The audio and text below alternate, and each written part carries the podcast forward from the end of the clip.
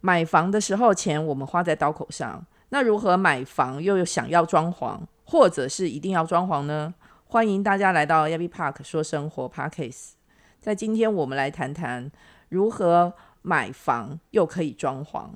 今天特地邀请到美丽店设计庄恩泽设计总监来跟我们聊聊，怎么样子可以买房又装潢，然后找对好设计。欢迎庄总监。好，大家好，又来了。那您可以跟我们大概大概聊一聊，说我们如何能够在有钱买了房子之后，还能够再来装潢，或者是我们没钱装潢的时候，我们又应该来怎么样子考虑？对好，这个有钱买房没钱装潢啊，这个很残酷的问题啊。是呃，我们今天这个节这个这个节目如果是在讨论旅游啊，嗯，你应该不会问说我们有钱买机票到巴黎，没钱住饭店。怎么 办啊？睡车站可行吗？啊，你看尾音就提高，呃，可以吗？啊，你记不记得我们上一集讲说那个那个人家叫尾音提高代表的是什么？啊，那对就问这种问题，其实就是一种，就是我们讲说很无奈，心酸啊吗？你哎你问我，我真的不知道，很难回答。可是我们必须要回答。嗯啊，那首先我们要确定，我们买房屋的目的到底是为了什么啊？嗯，绝对不是买来摆着看的嘛。现在我们讨论是要买来住，不是买来投资、买来租人家的嘛。嗯，买来住，而且是全家人住。啊，刚刚我讲过，生活住就是生活啊，就是人生嘛。所以你的房子一定要一定要打理一下嘛啊。那当然，房屋我们有有没有钱去装潢它啊是一回事。可是如果你不装潢，他要跟你抬杠的话说那我就是不装潢啊。以前我们就小时候房子都不装潢，是吧？那那这我就没话讲。可是房屋终究是人要住，要住的舒服一点嘛，那就要看你的容忍度，你对这个住家的标准、住家生活、居家生活的标准啊。嗯，一般来讲说，有的人是能住就好，嗯、啊，那大概是五零六零年代的观念。那再来就是住的舒适，大概是八零年代左右 的九零年代的观念末期啊，呃啊，只要舒服，所谓舒服就是不漏水，嗯啊，没有白蚁飞出来啊啊，就是还可以，那个这个就是有一个干净的厨房啊，嗯，那个炉灶不是用那个水泥瓷砖砌起 来的啊，那就就就已经算舒服了。那现在大家要住的是比较豪华一点，比较享受一点啊，那风格对，强调风格啊，对强调一个一个舒适性啊，顺眼啊。他讲到风格，就是我我常被我们这个行业最常被客人问到，就是说，呃，装设计师你擅长什么风格？嗯，我的回答一向都是不知道，嗯，完全不知道什么风格。我说风格没有标准啊。啊，他我说那你有没有想到要什么风格？我反问客人，他们就会跟你讲说，嗯，我比较喜欢什么巴洛克啊，哦，什么欧式新古典啊，后现代什么极简风啊，什么饭店什么什么，我讲了一堆。嗯，那我说那都是名词啦。嗯啊，那我说现在连民宿，连什么工业风的什么都有啊。那你到底的标准是什么啊？所以我说不要去讲那些风格了啊，我们就讲说最基本一个要住的舒适生舒服一点。啊对强强调，其实这个大家现在觉得要住的比较豪华、舒一点啊，嗯，住的比较奢侈一点点啊，享受一点点，是从旅游带动的。好像我是我这接样。触了很多人，我们这个行业有时候有时候像那心理医生一样的，就是嗯客人来，我都会问他说：“哎，你为什么会有这个起心动念，想要装潢房子？想要？”大部分人都说因为换了房屋啊。我说那换换了房屋，有时候我会跟他抬杠啊，说嗯换了房屋也可以就这样住啊。那你我要知道你的想法，我才会抓到你的重点。你为什么想要装潢？嗯，你在希望什么，期待什么？大部分人追究到最后，这个这个问卷呢、就是心理调查到最后就是啊，因为出国或者到哪边住饭店住什么哦，那种感觉好好啊，对你知道啊度假休闲是最愉悦的嘛，对想要延续回家里面来，嗯啊，我们啊，那这个这个就是改变了，因为你生活都可以，我们年轻的时候怎么可能出国旅游呢？嗯，我们小时候啊，那你想现在的人出国旅游跟可能次数比国内旅游还多得多啊。对啊，像尤其是现在是那个后疫情时代，嗯在家里的时间就变长。那变长了之后，可能很多的设计通通都要做一个修正。可能说之前可能重美观、重风格，那现在可能重实用、重重机能。那这方面的话，总监您这边怎么样子来看这件事情？嗯，这个机能，我们跟我们讲房屋大概装潢完以后会有两个结果嘛，嗯，它有机能的部分，有装饰的部部分，就是美化的部分嘛，啊，是机能是为了你使用的方便，装饰是为了让你看的舒服、用的舒服、嗯啊，享受啊。那其实应该来讲，我们应该把它分成一个，就是说到底要将就一点还是讲究一点，这是牵涉到预算嘛啊。 对有一句话呢常讲说，要将就就别讲究，嗯，要讲究啊就别将就。那这其实这句话讲到浓缩成一个字就是钱哦啊，够不够啊？那我们能将就的人哦，就是嗯其实没有什么不能省的啦。嗯，你知道能将就的啊，我等一下再举例子给你听。他那种要能讲究的人哦，想要讲究的人也没有什么不能花的，在我这这个这个范工作范围里面都碰过啊啊，因为我们要讲说讲究啊，它就是有标准可以去衡量的，你看得到的啊，讲究就是品牌啊、用料了、它这什么东西都要找最贵的啊，还有没有更好的啊？我曾经有客人他说电视墙，现在很流行一个电视墙面嘛。对，我们因为台湾的人生活是以电视为中心，所以客厅砰，那电视面墙面是一个最大的一个主角。在一些一些国家，那个是一个壁炉啦，或者什么等等的哦，大家看电视到或书柜，哎，起到起居室去看电视。但我们房子不大，所以那个就空间没有那么大，这个就变成中心了。电视是中，那个电视面几乎是代表全家最重要的一个画面。好像是、哦大理石嘛，花岗石，大概我们现在能想到就这么这么这样子的材质了嘛啊。一般来讲，那他跟他讲说，大理石大概多少钱？问完以后就说还有没有比这更贵的？就就他用价钱在衡量，嗯，他不是想说大理石好，还有没有比这更好看的？嗯，这这没不是说有没有比这更贵的？嗯，因为我刚才讲说，你这个大理石墙电视墙做起来大概一二十万，对哦，那还有没有比这个更贵的？好，就是嗯，我我说拿一千块就把它贴满，也不会比这个贵。那我说你所谓的贵，让我贴美金。有时候这个你就发觉，他根本不是要来找设计师，他是要来炫富啊，因为表示他非常有钱呐、啊。然后就就是你你没有什么东西可以满足我的，呃我要什么材料什么，就是他一直在跟你提说我的房子是要金碧辉煌，要干嘛？他很讲究嘛。那能将就的人哦，什么都能省啊。那我们讲到刚刚讲说讲究它有标准可以去衡量的啦，啊，花钱花的够多，品牌选用最好的。将就其实有一也有一种指数可以去看的，你知道，哦，怎么说？就是一个人的容忍度， 容忍指数啊。我就举例，是有人能花两千多万买在台北市买房子，可是他可以接接收前任屋主留下来不带走留下来的衣柜。是这就是我讲他的容忍指数嘛。嗯，我说你你怎么可能去用？他在现场告诉你说，哎，这个还好好的，你可不可以？我我想要留下来啊的这几个柜子，然后你把它找你们把它师傅把它整理一下，那个油漆再处理一下什么？哦，这这他可以容忍。那我还有有人也可以花三千多万哦，嗯，买房子，可是他同时也可以忍受、接受、容忍，在洗洗澡的时候跨到浴缸里面弄一个塑胶拉帘在那边挡水，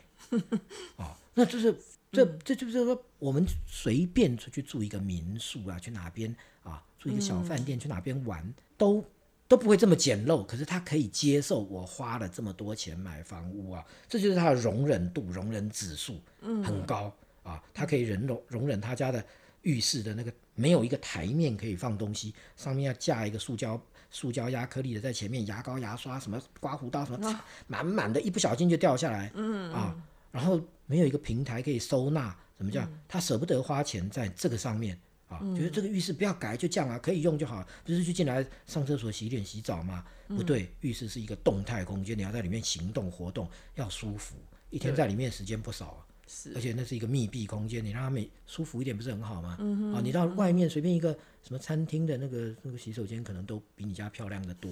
啊，就那种感觉，你就会觉得说感觉起来嗯容忍度这么高，这我们也、也也也很佩服了啊、啊！那这就讲说，要将就的话，你没有底线了，嗯、讲究可能还有上限呢。对哦，对啊，那这个我们要讲家绝对不能太简陋了啊。嗯，家太简陋，就像你刚刚讲的，大家往外跑，不爱待在家里。对，因嗯为实用性不高，对，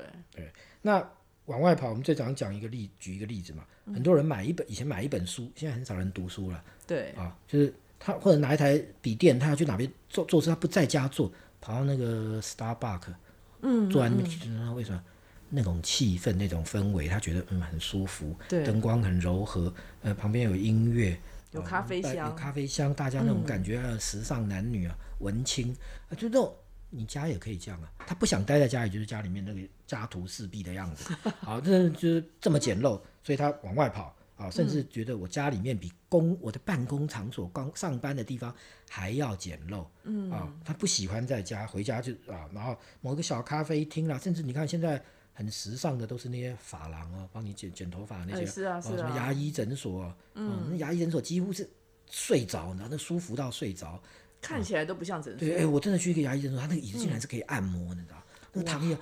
我在那放着音乐，然后什么什么什么芬多精什么叫，那叫你啊啊啊的时候，你已经快睡着，你知道？要等半天。好，那就是说到那些地方都比你家舒服的时候，你就要觉得说，家里面是不是应该装点一下啊？经过设计。让你的家舒服一点。我刚刚讲的那些场所跟你家里面不一样，为什么你愿意想愿意去那么爱往外跑，跑去旅游、啊，跑去哪里坐一下，喝一点喝个咖啡什么啊？嗯，跟你家里面的差别只在于哪里？有经过设计、装潢，稍微装点一下，那种感觉布置一下就很顺眼、很舒服嘛。啊对，那你也不妨让你的家里面做一点最基本的工作，就是装潢、啊，不管有没有钱，你都要挪出一笔预算来做啊，这就是一个对家庭生活的一个价值观啊，不是买一个壳给家人就好了啊。那我们讲说，很多人说我们现在碰到一说他边住边装潢，我现在没有预算住进去，对可以吗？啊对，那这个入要这样子这么将就，边你住进去以后再装潢啊，大概你能容忍到这种程度的话，你也可以边洗澡边 化妆。哦嘛，这这这我我讲真的嘛，这不不夸张嘛啊。对对对，这你是知一道样的人道理，嗯住在里面要装潢有多困困痛苦？我很痛苦，呃我就像以我们公司来讲了啊，我们所谓人家很不高兴哎，打电话来，呃，我有那个一个厨房跟浴室要改啊。那你们，我看你们那个上网站上面有一些那个作品还不错，我想要改成那样，你们有可不可以来帮我看一下？我说不好意思，我们没有接局部装潢，哎，不高兴哎，打电话人家口气马上就转变，哦是我这个算局部装潢吗？我说对啊，算局部装潢。我整个厨房都改叫做局部。我说依你的厨房来讲是局部，可是是全部，可是一整个房子来讲是局部。嗯啊，那我说我们没有接，哦那你们为什么不接？我差只差没跟他讲说。我接不接跟你穿现在穿什么衣服一样，都是自由。我为我为什么要告诉你？可是我还不是不得不告诉他说，因为要把你的家厨房改造掉，要啊，你全家生活要大乱，房子的污染要彻底被污染，我没办法复原，我没办法这样子去保护你的房子不受损，啊，这样工作太累啊，几乎没有人要做，除非你自己善后啊，你做得到，我可以派人去做啊。他他不知道这个房子改造有多可怕啊，光把厨具旧厨具我做过了，所以我知道我做过是不得已不做亲戚朋友。是光把旧厨具拆掉、卸下来打，厨具是进来家里面组合的，对你要拆成一片一片，就敲敲打打很大声，邻居就来关心了，管理员就来问了，哎，你们在装潢哦？没装潢，因为他觉得换厨具不会有声音，谁说没声音？厨具卸下来拆掉敲的碎，声音就很大了，要运出去就要占用电梯了。对整个家里面就已经开始乱了，开始打瓷砖，把地面、墙面瓷砖全部打掉。你知道那个有多大声？打下来多少灰？再装袋运出去，这样要开始重铺水管，然后这样子贴瓷砖，这样整个你住在里面，整个就住在公寮里。那这种情况下，有的人真的人忍受家里面那种做局部装潢的，呃，整修部分啊，这样子啊，那这个就是说你不可能这样子住住进去才装潢嘛，嗯啊，一定有人可以帮你做，可是就是那种什么所谓土木包工啊那种来做，他没办法帮你复原，负责你的清洁，他不管的，他就是这样做。啊、那所以我们这这个这个部分的话，就是好像说一定要考下考虑清楚，有钱买房屋，没钱装潢，其实上就是一件大错。你要去调整你的预算啊、你要控制你的预算，让你的这个钱可以挪动，可以运用啊，不要不是只我我我就我就是这么多钱，我没钱装潢了，我就要这样住。你一定要去稍微变动一下你的预算，嗯、让这些事情可以去达成啊。那我们讲说，你住的好坏，动不动什么东西啊，差异在于一点点差价，并不对是啊，就是一点差别。就我随便找一个那个土木装潢的来帮我这边做两个柜子，那边呃做做做个什么坝什什什么呃收纳的啦，做什么窗台下做一个卧榻，你嗯对花是就花自己点工点料的对那嗯那种，跟你找设计师有整体性、有主题的帮你规划，按照你的需要。嗯哼、什么叫做你的需要？很多人对于设计什么讲一大堆什么各种风格，我刚刚讲过什么巴洛克、后现代、是啊是什啊么新古典，嗯，都不重要。现在网络这么发达，你收集一些你喜欢的画面给我，嗯，我们这就像性向测验一样，看完我大概就知道你喜欢什么了。嗯啊，你你适合什么了啊？所以这个这个就是我们讲说，你把整个生活的重心要放在这个家里面的时候，值不值得你去装点它嘛？啊，那未来这个趋势就是大家对于住的需品质要求越来越高对啊。那设计师做的工作已经不光是啊，我帮你执行一个代工啊，你嗯不会弄，我来弄。已经开始是要深入到你的生活里面、你的习惯里面跟未来的使用了啊。嗯对啊那所以尤其现在这个数位化的时代，你看家里面大家都几乎每个人在回生活，电脑已经渐渐在家用电脑快被淘汰了。对啊对，都对嗯是，都是用手机，因为手机取代了太多的事情了嘛。所以你家里面的什么这种建制、这种什么 WiFi 啊、什么这种相关的东西，到智处能嘛，对到处都可以充电啊、什么的这种设施啊，你都要有足够的去去匹配它。那你知道，这有的设计师是跟不上时代的，那有的客户也是跟不上时代的啊。当这两样跟不上时代，接下来就要就是回到石器时代，还是做那样子的东西。那我们看到很多，我我我有我我有一个客人带我看他现在住的房子，说那是四年前装潢的，那他现在又买了一户，他要买给儿子的，什么儿子要一起住的。啊，那叫我参考一下他大概这是去年的事，说四年前的装潢对，四年不久嘛，不久不久，嗯，四年前已经有智慧型手机，什么都有了嘛。就对你看到他那个房子的装潢，那跟我大概在三十年前的装潢是一样的啊，装出一样的东西，就是一排柜子，有高低，中间留下一格让你摆东西，嗯，啊，这都还有押韵，你看到没有？然后门把手装一装，一颗一颗的，啊，我说您这些材料你挑过吗？有啊，他让我们挑过那个把手，嗯。做了那么一大排柜子，你只挑你只参与了把手， 他觉得很满足了，说这跟设计师有双向沟通，还是做出那样子的东西，然后嗯全家没有一个插座是可以充电的 USB 的啊，他这也没有帮你建制网路，什么都没有，嗯啊，就什么样叫建制网路？就房屋进来，我们一定要有一个弱电的配置的位置、啊，对对对对就是什么对，无然后一线发射插器啊，上对。去就有就可以上网了，对，现在的房屋就一定要这样走嘛？那你这些对基本的建设，你一定要把它做起来嘛？你不管再穷，没有人穷到说我买得起房屋，其他通通没有，嗯，绝对没有啊。那这个都是一个，就是说呢，在设计师面前，我们常碰到那个说，我其我都已经没钱了。买房屋啊，什么贷款，什么买家电，我我根本没有钱了。那对我有，我曾经在几个月前有一对，大概三十几岁的新婚夫妻来找我，就是这样。太太先生没什么讲话，太太就是可能认为他比较会表达杀价吧，就是一直跟我讲说他想，他从进来一直讲讲到最后，就就是他没钱。我本来跟他讲说，你没钱你来干嘛？就就就我这里不是银行啊，他因为他一直跟我反复强调没钱。没钱，我没有钱了，我没有钱装潢了，然后你们这还要付设计费啊？那我根本没钱，什么这样？我我后来跟他开玩笑我说，你有没有钱坐车回家？待会要不要我送你？哦，就是就是说他就半开玩笑，就我说懂我懂，然后提醒他们说，你的顺位可能有点搞错了，你来找设计师是要帮你执行一个家里面的室内设计嘛？啊，是那有没有钱当然很重要，你有多少预算啊？我们能做多少事情，你要开诚布公告诉我啊。啊，你你啊，那我我才能帮你去去衡量嘛。那那你问我该花多少钱，我不知道，你要你是要你是可以将就的人，还是要讲究的人啊？所以就是我今天在讲的这些东西，都是我平常在跟客人对话的内容啊，大致都是这样嘛啊。那有的客人会觉得说，呃，你怎么讲话好像，嗯，不听了不舒服。可是经过我们多次沟通以后，他就发觉说，这就是在教你怎么把钱花在刀口上啊。是啊、那这一部分啊，我想说可以还有很多例子可以举了举例了啊。嗯，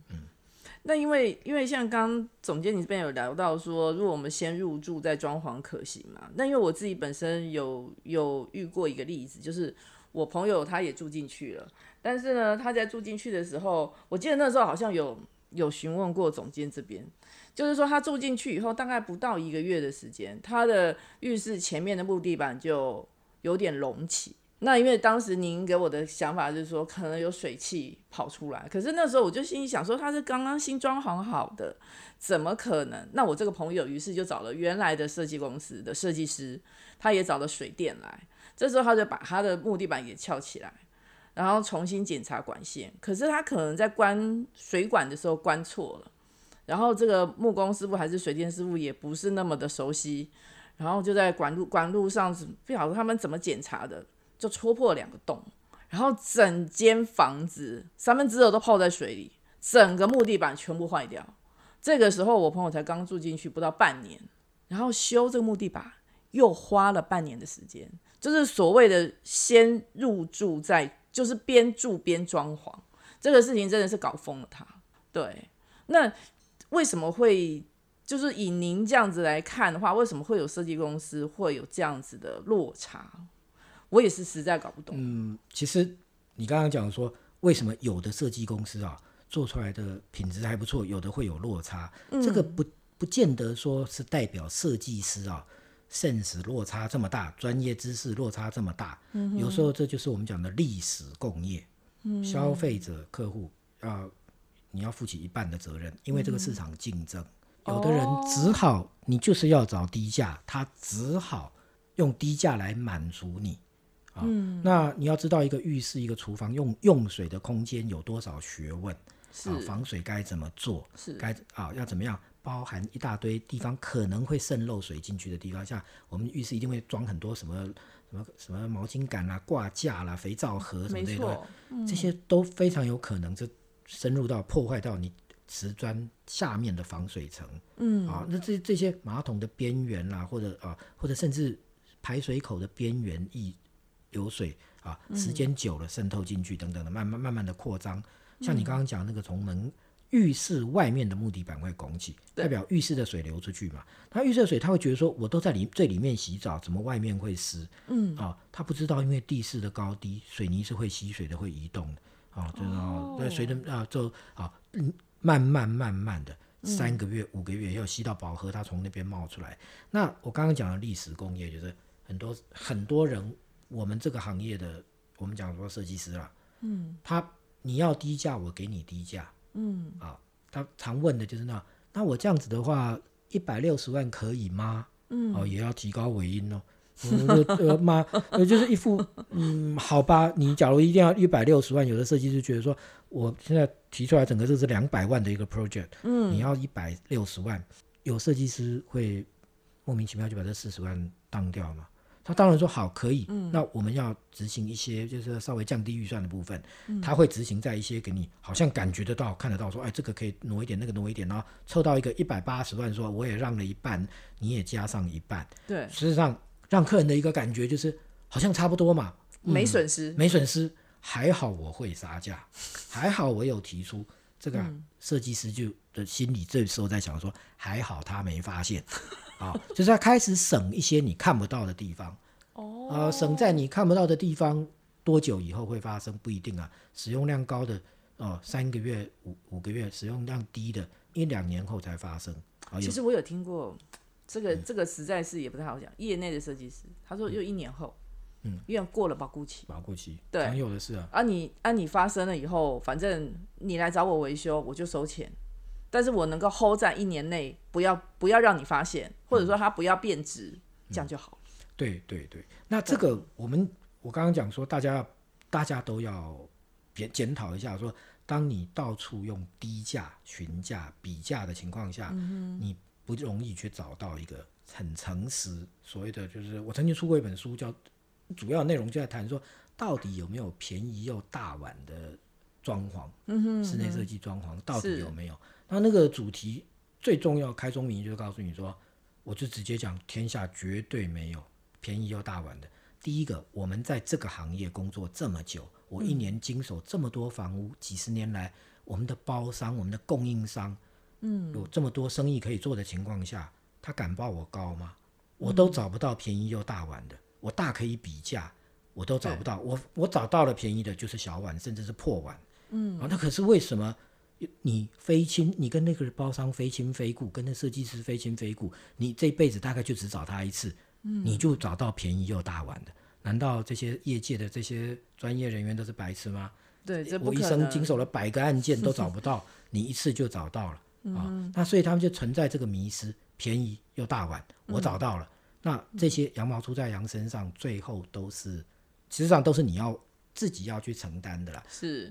嗯哼，好，那我们在有钱买房没钱装潢这个部分呢，有听到我们庄总监那么精彩的分析，那大家心里头应该自己也有一把尺。然后也会在买房跟装潢当中寻求一个平衡点。那当然啦，就是最好不要先入住再装潢。